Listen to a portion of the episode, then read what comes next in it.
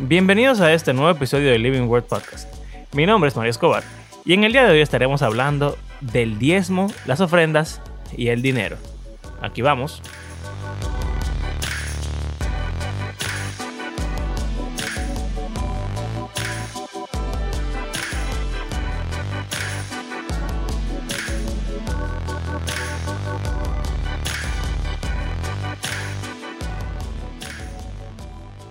El 10%. El número divinamente ordenado. ¿Por qué yo dejo que tú hagas la introducción todavía? Yo no sé. No, no, no sé. Esto es Living World Podcast. y esto es Living World Podcast y decidimos que Dios solamente quiere que tú le des el 10% de todos tus ingresos de la vida. Ya. Mínimo. Ah, eso no es como lo único que hay. No, eh, sí, o sea, menos de ahí es pecado, pero más de 10% ah. tú estás bien. ¿Y te bendicen por dar más o no? No sé. Ok. Yo soy Mario Escobar y nunca he diezmado en mi vida. ¿Quién tú eres? Yo soy Abraham Sánchez y yo, yo sí he diezmado. Okay.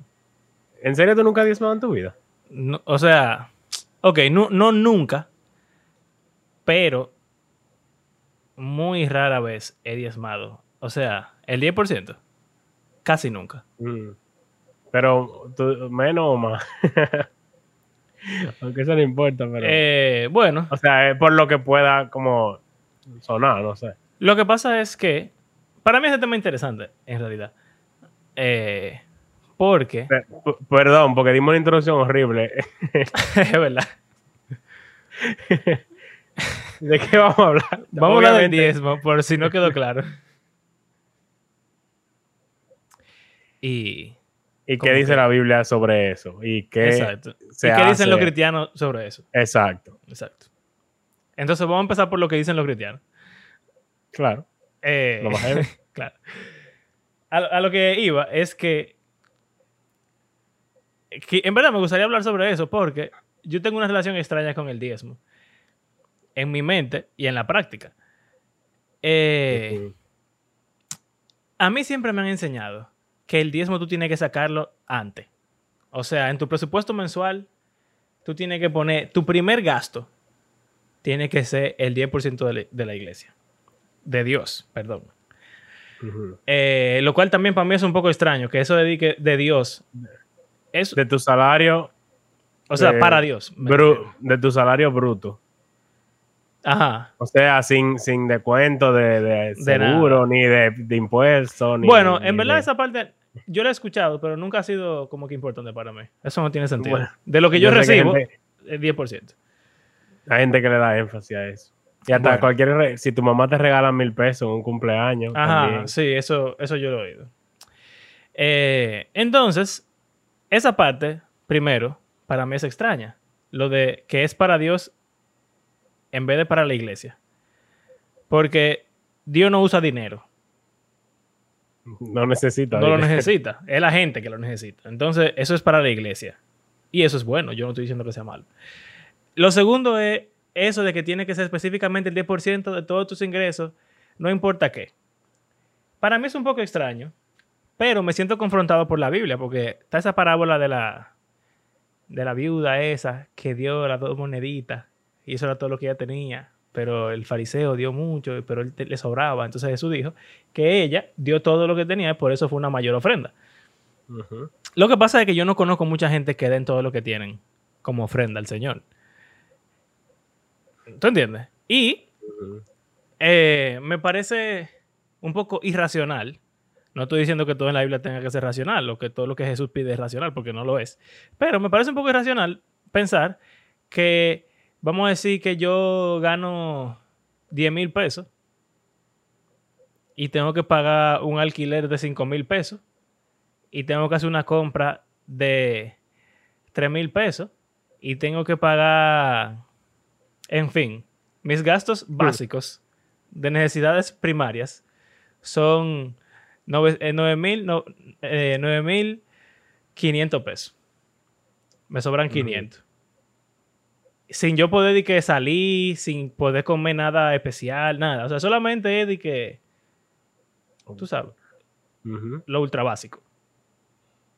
Y entonces que alguien me diga que es pecado dar 500 pesos de ofrenda, o de diezmo, perdón, porque el, el 10% de mi salario de mil pesos serían mil. Y si yo doy 500, eso es pecado. Para mí, es un poco complicado, en verdad. en, muchos aspectos. O sea, es complicado. Porque si, si me dejaran nerdear un poco, hablar sobre el diezmo en la Biblia, que de paso, en el Nuevo Testamento nunca se habla. Bueno, si es un boche, Jesús habla de eso, un boche a los fariseos, pero voy a hablar de eso más para adelante. Y, y me parece muy similar, irónicamente, a lo que tú estás describiendo que la gente pide. O sea que. Y esa es mi parte como. Como mi parte extraña. Eso que Jesús dice. Pero nada, sigue. Ah, bueno, sí. No voy a. Sí, porque Jesús después. Bueno. O sea, lo que él le fariseo. Sí, sí, vamos a llegar ahí, vamos a llegar ahí. Nada. Ajá. ok.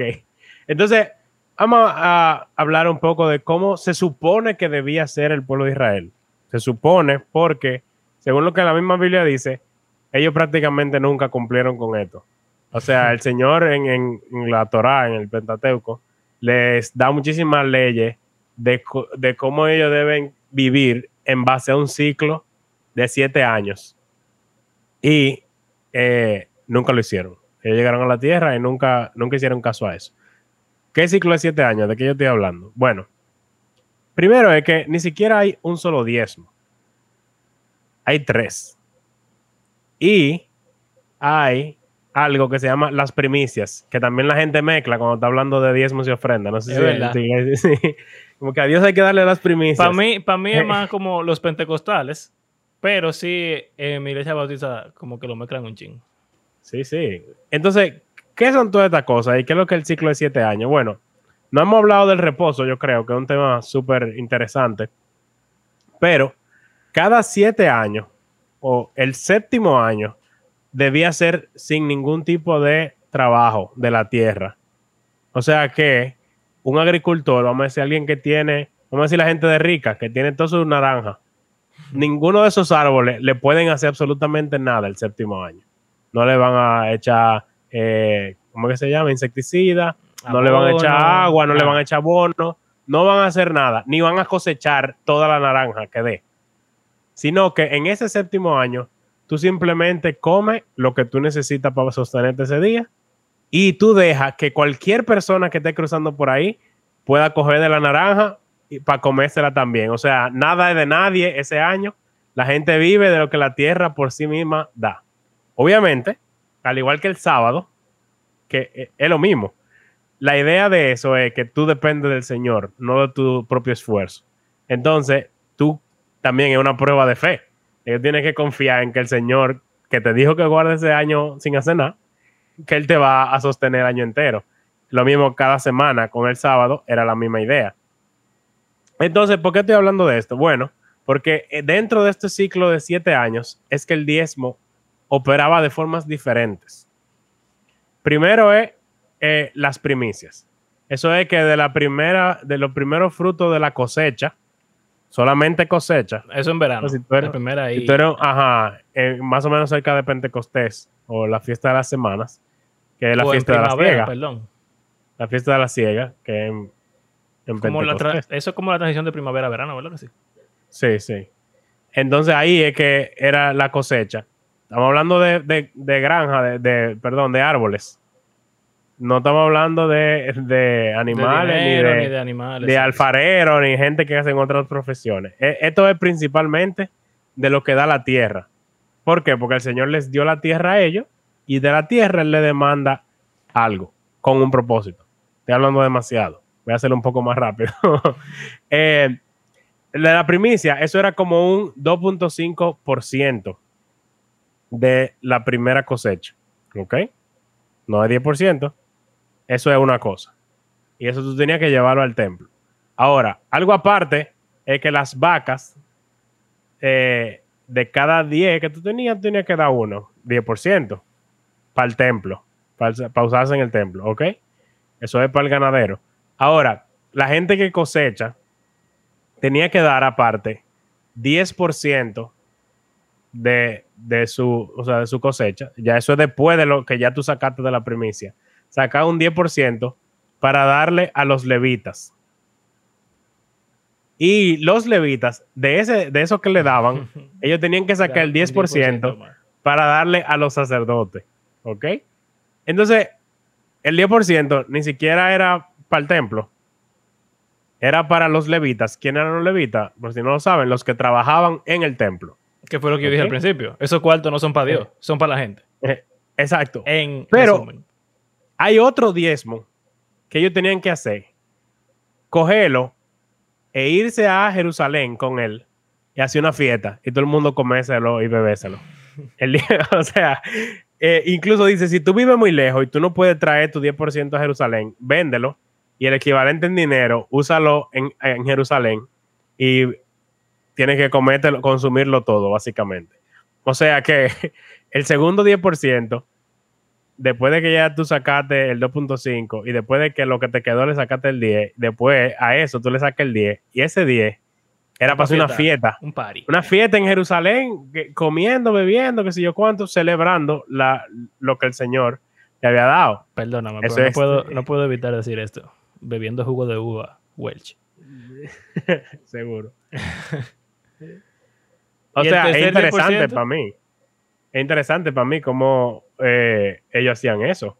De usar, o sea, sería raro en el- eh, como que en el contexto actual. Sí, de decir, eh, vamos a coger el 10% de nuestro salario y vamos a hacer una, una reunión en la iglesia y vamos a comer, vamos a hacer un banquete, vamos a todo el mundo ahí. ey, sería.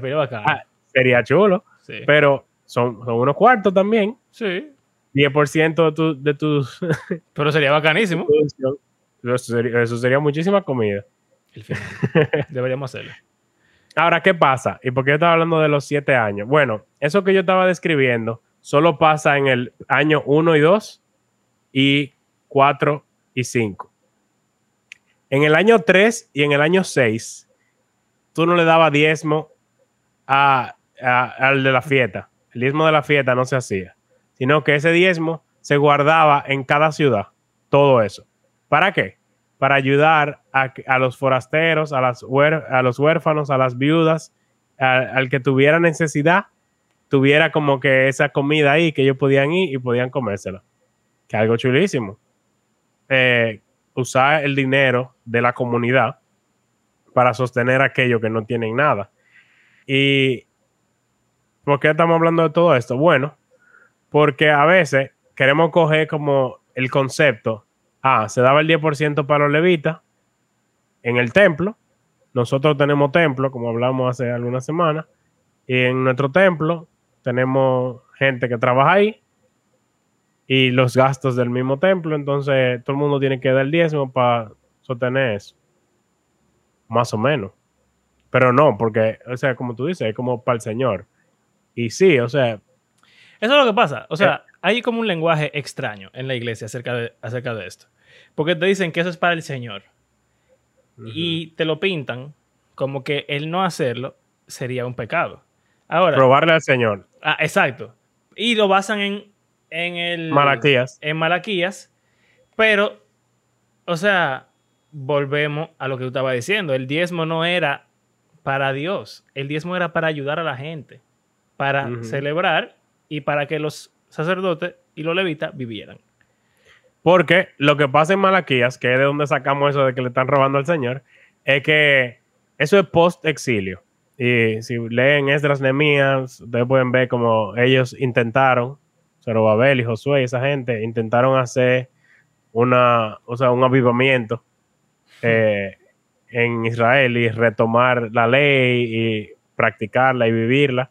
Pero acabando yo de, de irse, básicamente, Nehemías volvió a, a, a, a cosa, a Persia, y cuando volvió para Jerusalén, vio que todo el mundo estaba haciendo lo que le daba la gana otra vez. Y, o sea, es lo que, lo que siempre pasó con Israel y lo que pasa con nosotros también. Eh, entonces, Malaquías es contemporáneo de esa gente. Y él está escribiendo de que los levitas y los sacerdotes soltaron el templo en banda porque la gente no estaba llevando los diezmos. Entonces el levita no tenía con qué comer y se fueron a hacer trabajo, a, a, a ser granjero también. O sea, no tengo nada, Bien. no me voy a morir, tengo que irme a trabajar. Lo cual en Entonces, verdad es válido. Claro. Entonces Dios le dice, ustedes me están robando porque no se está haciendo nada en el templo porque ustedes no están diezmando. Que, o sea, se entiende el por qué el Señor está peleándole a ellos y diciéndole que le están robando, porque literalmente no se está haciendo eh, lo que se supone que había que hacer en el templo. Sí. Eh, pero, o sea, lo dice la Biblia, que uno está robando al Señor. Lo que pasa es que, o bueno, es que no dice que uno está robando al Señor. Lo que dice es que los israelitas estaban robando al Señor basado, En ese, en ese momento, en ese contexto. eh, pero basado en la ley de Moisés, que ellos Sí. siguen y que tenían que seguir. Pero nosotros no estamos bajo la ley de Moisés. Estamos Exacto. bajo otra ley, que Mm. es, o sea, no es el Nuevo Testamento, pero está descrita en el Nuevo Testamento. Y al estudiar el Nuevo Testamento, entonces uno puede entender cuáles son los preceptos, las ordenanzas, las expectativas que tiene el Señor de nosotros como la iglesia, que somos el Mm. pueblo de Dios en este momento de la historia. Entonces, nosotros no tenemos ninguna ley que hable acerca del 10%. En ningún... La, la ley que, de la cual tú estás hablando es básicamente lo que Jesús mismo dice: amarás a Dios con todo y amarás a tu prójimo como a ti mismo. Eso Exacto, es. ni siquiera hay mandamientos específicos en esa ley, pero vamos a decir que hay algunas cosas que son un poco más puntuales, como cosas que tienen que ver con el matrimonio, con la inmoralidad sexual, que, que no son leyes, sino que son ejemplos de cómo aplicar cómo- la única exacto. ley de amar al Señor y amar al prójimo. Pero de todos los ejemplos que Jesús y los apóstoles dan acerca de cómo cumplir la ley de amar al Señor y amar al prójimo, nunca se habla de dar el 10%. Porque debemos recordar que lo que conocemos como iglesia hoy en día no es la igle- eh, lo que ellos conocían como iglesia en ese tiempo. ¿A qué me refiero? Ya hemos hablado muchas veces. Se reunían en casas, generalmente de gente que, que era más adinerada. O sea, no había un edificio en el cual tú tenías aire acondicionado y tenías electricidad y tenías personas encargadas, una secretaria. y había que pagar un alquiler o una mantenimiento. hipoteca o qué sé yo. no había un staff contratado. Una Entonces, exacto. Eh, es completamente diferente. Entonces ahí, ¿qué se hacía con el dinero? Bueno, no se habla de un diezmo. Y podemos hablar un poco más de eso eh, más adelante. Pero, o sea, de la iglesia primitiva. Pero lo que quiero decir es que era diferente. En- Tú y sabes que- entonces, al nosotros tener un edificio, eso nos da la mentalidad de templo y nos pone como mentalmente en el Antiguo Testamento y los levitas y eso. Y yo creo que de ahí es que tiene que ver con eso. Sí.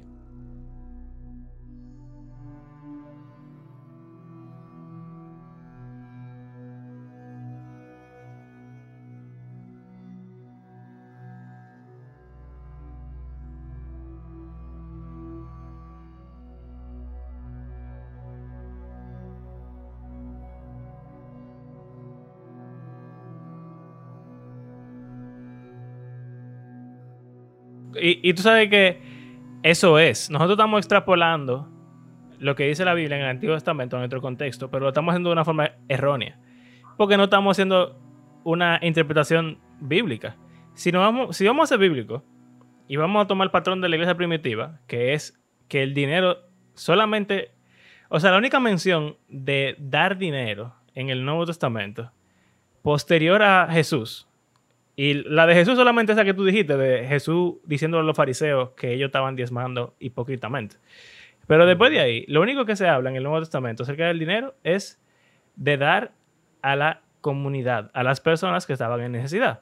Dígase, Pablo recaudando fondos para la iglesia en Jerusalén, o para otras iglesias, para hermanos que iban a viajar, que necesitaban ayuda, para gente que estaba en la cárcel, para hermanos pobres, etc. Si hacemos esta población correcta y hacemos como una regla de tres, vamos a decir, el dinero era para el templo en el Antiguo Testamento. En el Nuevo Testamento, el templo son los cristianos. Por lo tanto, el dinero en el Nuevo Testamento debe ser para los cristianos. ¿Y quiénes son los cristianos? La gente, los que pasan necesidad, los que trabajan en la obra del Señor y la comunidad. Por eso ellos se daban el dinero entre ellos. Exacto. Y se parece al, diezmo que yo estaba describiendo del año 3 y año 6, en el cual tú dabas el dinero para la gente que estaba en necesidad pudieran comer, que también era parte importante, o sea, no era solo templo. Y Emma, hasta esas tres cosas tú las pudieras como trasladar a otro tiempo de forma apropiada. Los levitas y los sacerdotes serían como los pastores, los misioneros, etc. Pablo lo dice, que el obrero de su salario.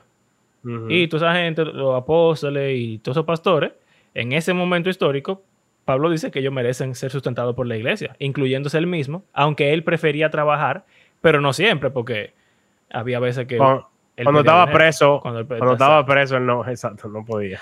Exactamente. Entonces, tenemos esa, esa versión ahí de los levitas y sacerdotes. Tenemos la versión de la, ayuda a la comunidad, que sería lo que ya mencionamos. Que sería, por ejemplo, eh, recaudar fondos para ayudar a la iglesia en Jerusalén, que también hizo Pablo. Y lo de la fiesta, pues sería similar a lo que hablamos cuando hablamos de la cena. O sea, cada reunión involucraba comida, cada quien llevaba su comida, cada quien daba, una gente daba su casa, alguien había que comprar el pan o hacerlo y el vino. Eso no salía del cielo. Y ya yo creo que ahí estamos cubiertos, las tres, la tres bases. Exacto. Soy un teólogo. Pero entonces, el problema viene cuando nos ponemos a hablar de porcentajes y de qué es pecado y qué no. Que yo creo que donde pudiese estar un, un problema de malinterpretación. De decir, si tú no das a la iglesia mínimo 10% de todo, absolutamente todo lo que te entra, tú estás en pecado. Y no solo tú estás en pecado, sino que a veces se, se suman ahí cosas. Exacto, cosas extrañas, eh, doctrinas extrañas, como decir que te, va, que te va a ir mal económicamente por no diezmar y obviamente, yo no estoy diciendo que ser tacaño, ser egoísta, no va a traer ninguna consecuencia. Pero decir como una que es una correlación, o, sea, como que absolutamente si tú dejas de hacer esto, te va a ir mal económicamente. en cierto modo, diciendo, si tú ofrendas, te va a ir bien económicamente. Y ese no es el caso, eso no es una promesa, porque eso no es así. Y podemos leer el libro de Job cada vez que pensamos que Dios funciona de una forma similar. Eh, binaria. exacto, de que o él hace esto o, no, y ya. Eh, no, Dios, o sea, nosotros no podemos entender cómo es que él opera. Exacto. Y usar, usar, ese pasaje de Malaquías para decir que Dios te va a bendecir si tú vas a diezmar. O sea, no funciona así. Nuestro, el pacto que tiene la iglesia con el Señor no es igual al pacto que, que tenía Israel con el Señor. O sea, y tampoco, es un poco más delicado. ¿Mm? Es una figura como, o sea, Dios está ahí retándolos. Es como diciendo, pónganme a prueba y vean que si ustedes me, o sea, ustedes diezman, le va a seguir yendo bien. Es básicamente lo que él dice.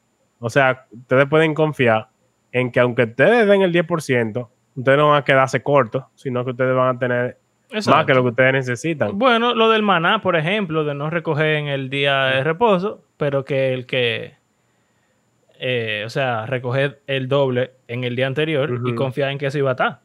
Que no se te iba a gastar, no se te iba a dañar. Igual que, el, igual que el séptimo año y el año de jubileo. Exacto. Que el Señor te iba a sostener.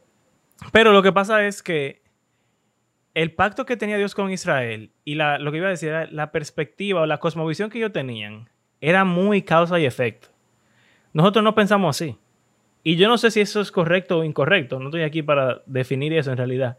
Pero yo no creo que nadie piense. Y Y Jesús dijo que no es así, en verdad, ahora que lo pienso. O sea, Jesús le dice a, no me acuerdo quién, de que ustedes creen que al que le va mal es porque son peores. No.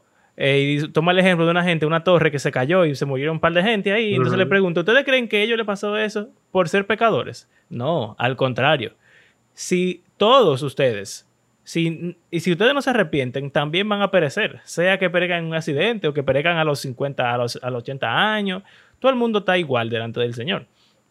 Entonces, de la misma forma también, que tú obedeces al Señor no significa que te va a ir bien, porque mira a Jesús, el ejemplo más grande de obediencia, y su fin fue la muerte. Y Jesús dice que nosotros somos iguales que Él, o que deberíamos serlo.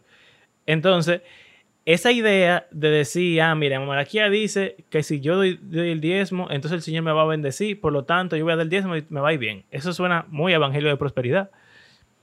Y decir lo contrario suena como a eh, qué sé yo, coerción o, eh, no sé, chantaje.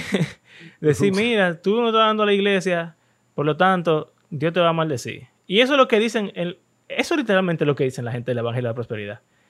Ahí está yendo mal porque tú no diezmas. Diezma para que tú veas que te va a bendecir el Señor.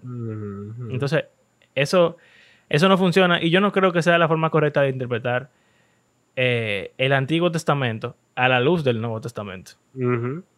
Ahora, eh, vamos a hablar de Jesús y después de, otra, de otra cosa. Eh, hemos mencionado varias veces que Jesús habló con los fariseos sobre el diezmo y él les está criticando porque en la ley solamente, como yo decía ahorita, solamente habla de del producto de la tierra, o sea, como el maíz, vamos a decir, si tuviéramos naranja, si tuviéramos manzana, o sea, es de frutos que está hablando.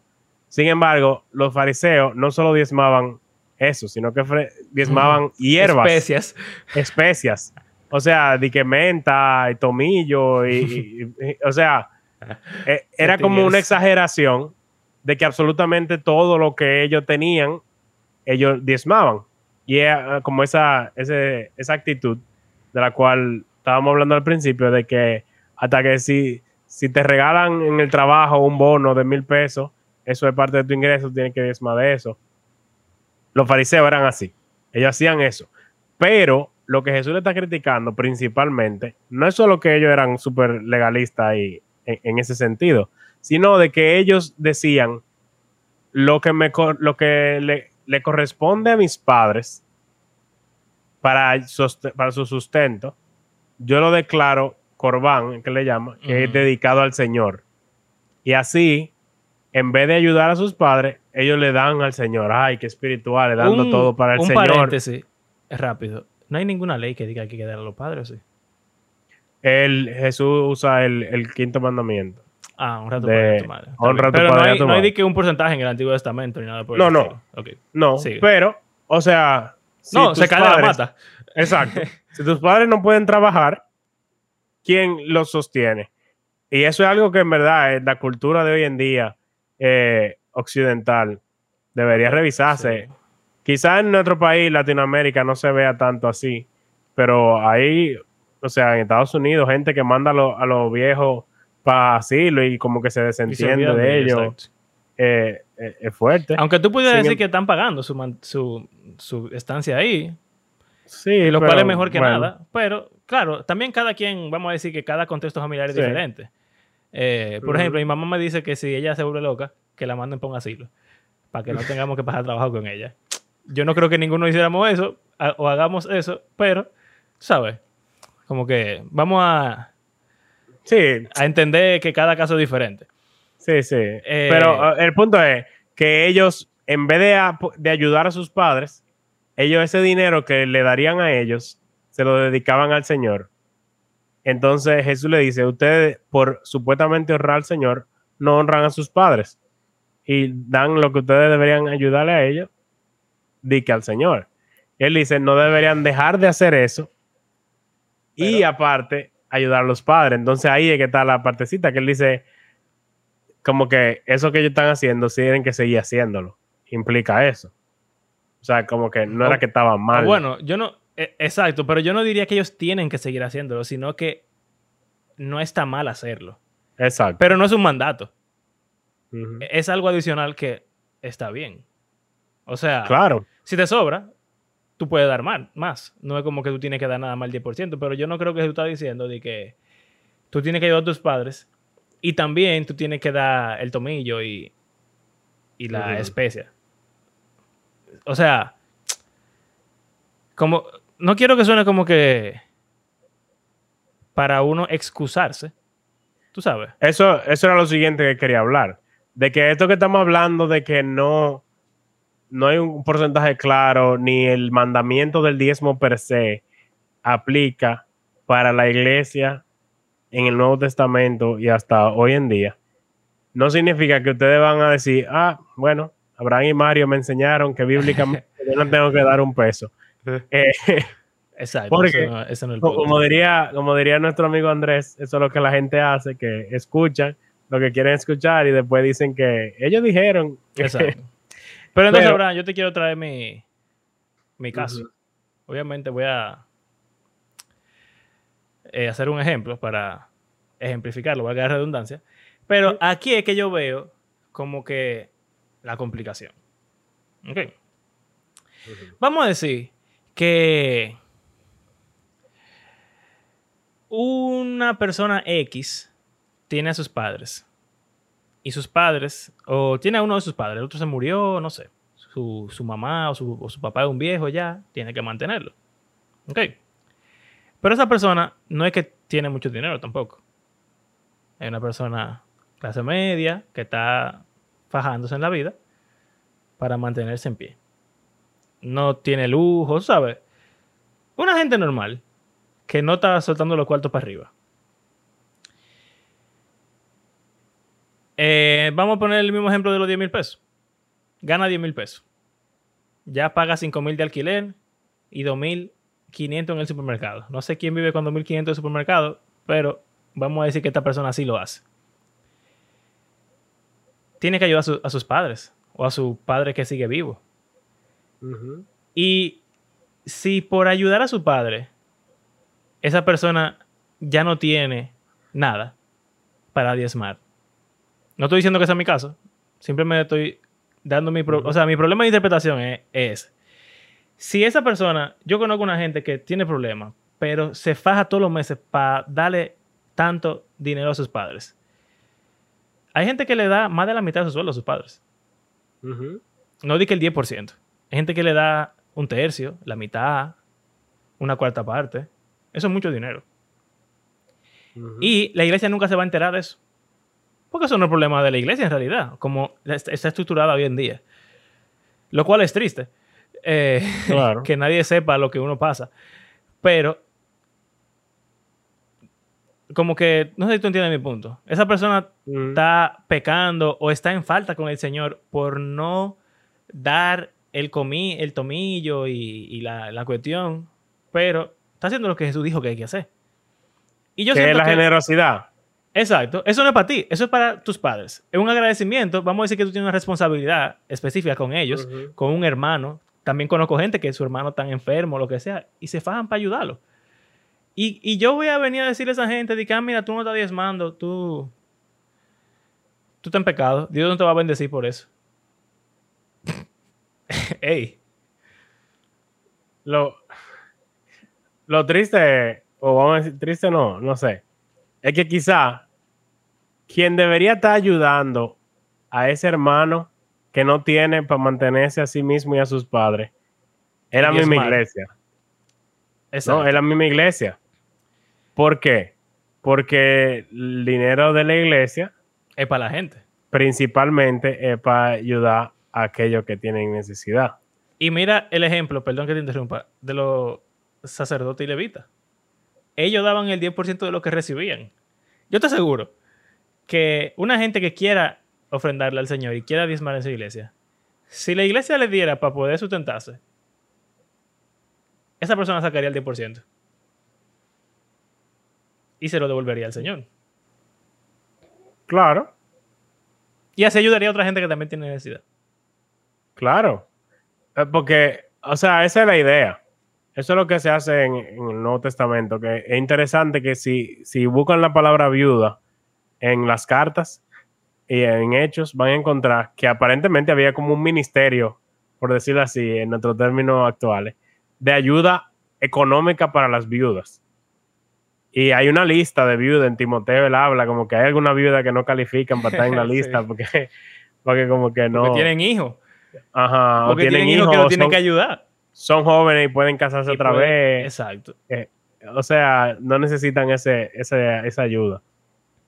Es interesante para mí. O es sea, heavy que se asume que el hijo la sustenta. claro, claro. Y pienso siempre en Hechos capítulo 2, donde vemos que aquel que tenía mucho vendió de sus propiedades y entregó todo para que aquellos que no tenían nada tuviesen algo. Para Eso mí, fue- Eso fue lo que hizo Jesús. eso, exacto. Eso me dice a mí que, obviamente, en cierto modo es proporcional. O sea, lo justo en el cristianismo es, un porcentaje, por decirlo así. De que, en el sentido de que si hicimos un banquete en una cena de la iglesia, que todo el mundo pague lo mismo, no es justo porque aquel que tiene menos le cuesta más. Exacto. Y aquel que tiene mucho no le sabe a nada eso. Eso no es como que. Ah, Y tú sí, sabes eh, que uno pudiera decir como que, ah, pero es un porcentaje, así que no, eso no aplica. Pero sí aplica. Porque el 10%, de nuevo, el 10% de 10 mil son mil. Una gente que tiene 10 mil pesos nada más, mil pesos es mucho dinero. Y uno Claro. pudiera decir, ah, el rico, 10% son muchísimos cuartos. Pero ¿sabes con cuánto una gente vive? Hay gente que gana. Y tú sabes que yo no soy comunista ni nada por el estilo. y lo detesto. Pero hay gente que gana tanto dinero que un 5% de lo que gana le sobra para vivir como un rico.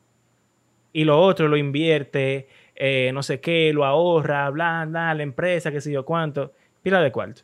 Para esa persona, el 10% pueden ser millones de pesos.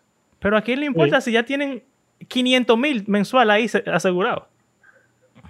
Entonces el porcentaje tampoco es exactamente así como la gente lo ve. Exacto. Exacto. O sea, llega un punto que tú puedes dar muchísimo más de 10%. Pero llega un punto de pobreza que 10% es mucho. Eh, entonces, quizá el porcentaje fijo, aunque quizás te dé una idea, no, no necesariamente tan útil. Pero es más fácil tú decirle a la gente, tiene que dar un 10%, a tú decirle que es algo variable. y que Bueno. depende de cada caso. Pero es que eso es lo que dice Pablo. Yo, yo quiero leer algo que dice Pablo en 2 Corintios 8. Es un poco largo, pero como no hemos leído Biblia aquí hoy, Es verdad, Eh, somos un impío, perdónenos. voy a, voy a leer, voy a leer un texto uh, un poquito largo. Pero hablando de esa ofrenda que Mario estaba mencionando. Pablo, casi cada vez que habla de dinero, es sobre una ofrenda que él está recaudando para llevar a Jerusalén, donde había hambre y había necesidad para los hermanos. O sea, no es de que para. o sea, es para personas que tienen necesidad. Y eh, eh, tengan en mente que cada vez que yo diga la palabra gracia, eh, regalo también aplica. Él hace un juego aquí con la palabra gracia, que significa regalo, pero también sabemos que es la gracia de Dios, etcétera. Exacto. Entonces, él hace, él, él hace un truco con eso.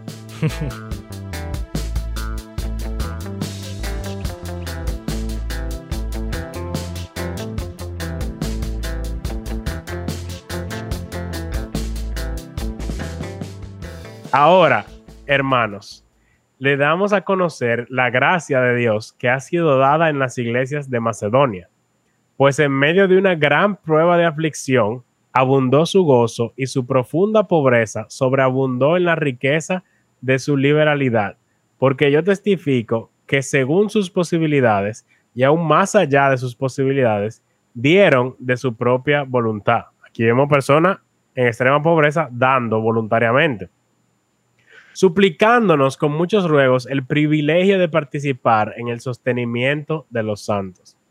Y esto no como lo habíamos esperado, sino que primeramente se dieron a sí mismos al Señor y luego a nosotros por la voluntad de Dios. En consecuencia, rogamos a Tito que como él ya había comenzado antes, así también llevara a cabo en ustedes esta obra de gracia.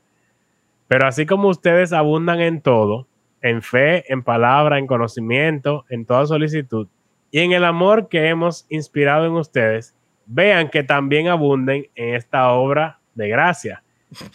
No, no digo esto Para lo como que, un mandamiento. espérate, espérate, para lo que están oyéndolo nada más, Abraham acaba de hacer el, el, el gesto del dinero, Sí. eh, Con la- frotar los los dos- dedos. frotar los dos deditos cuando dijo gracias.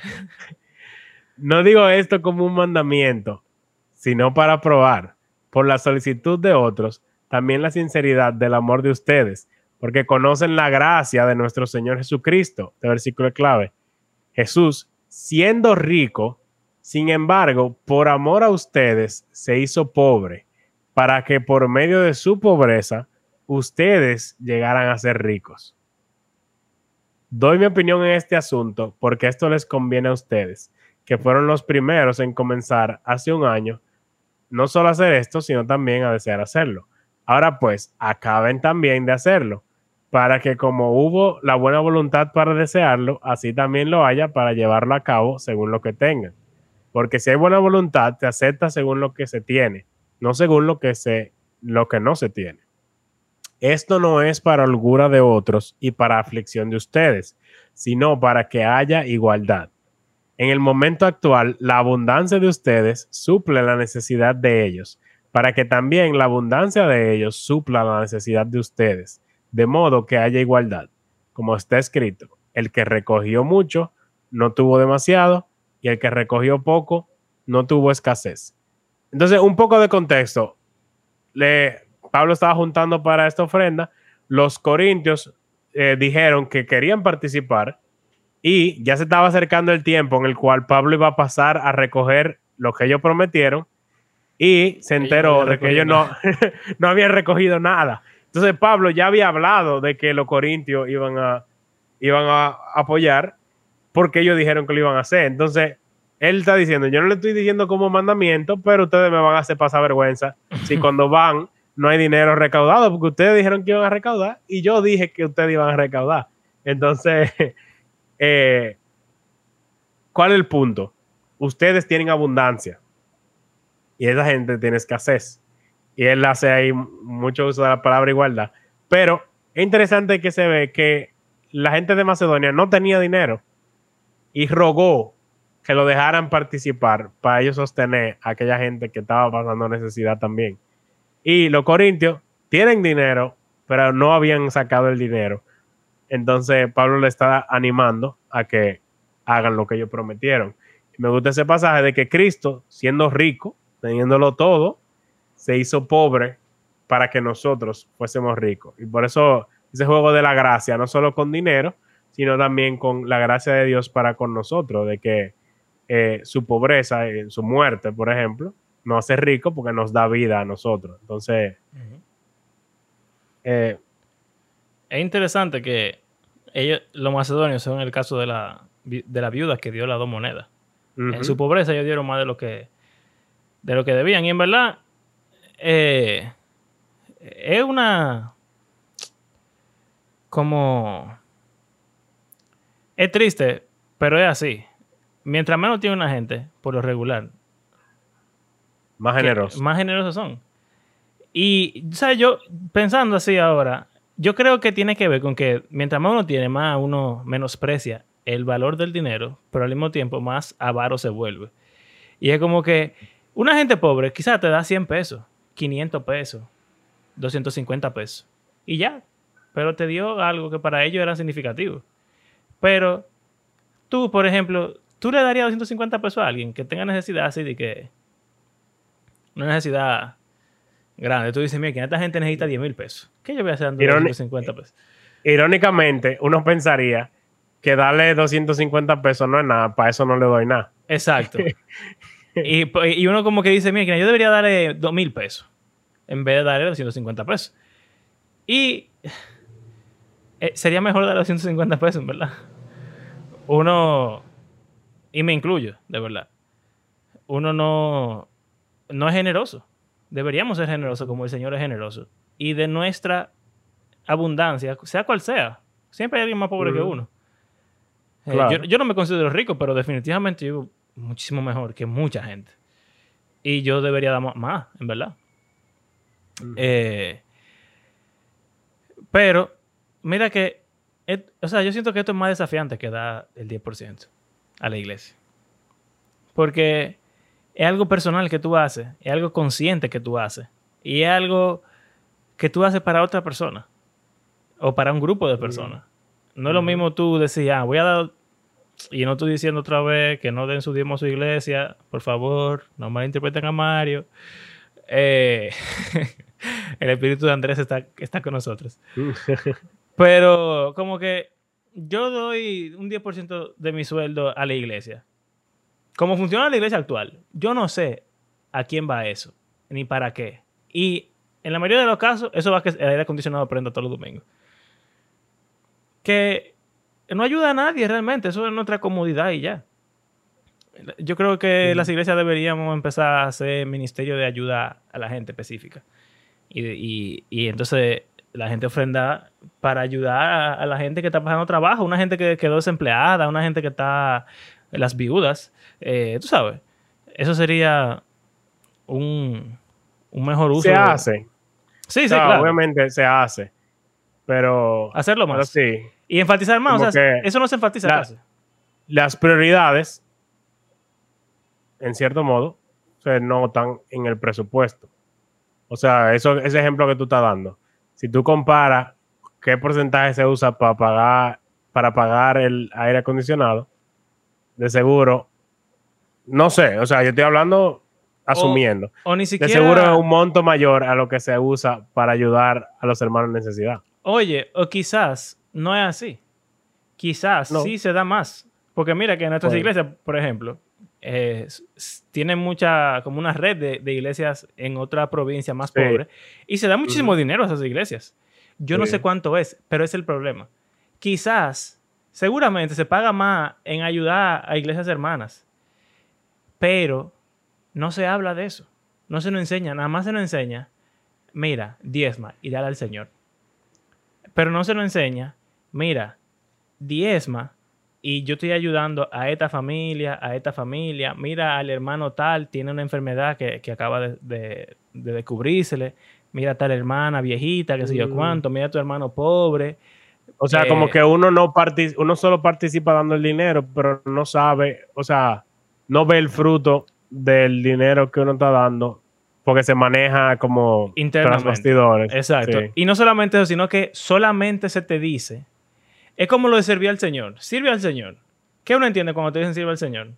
Que te meta al grupo de alabanza, que sea ujier en la iglesia, porque esas son las cosas que enfatizan más al enseñar.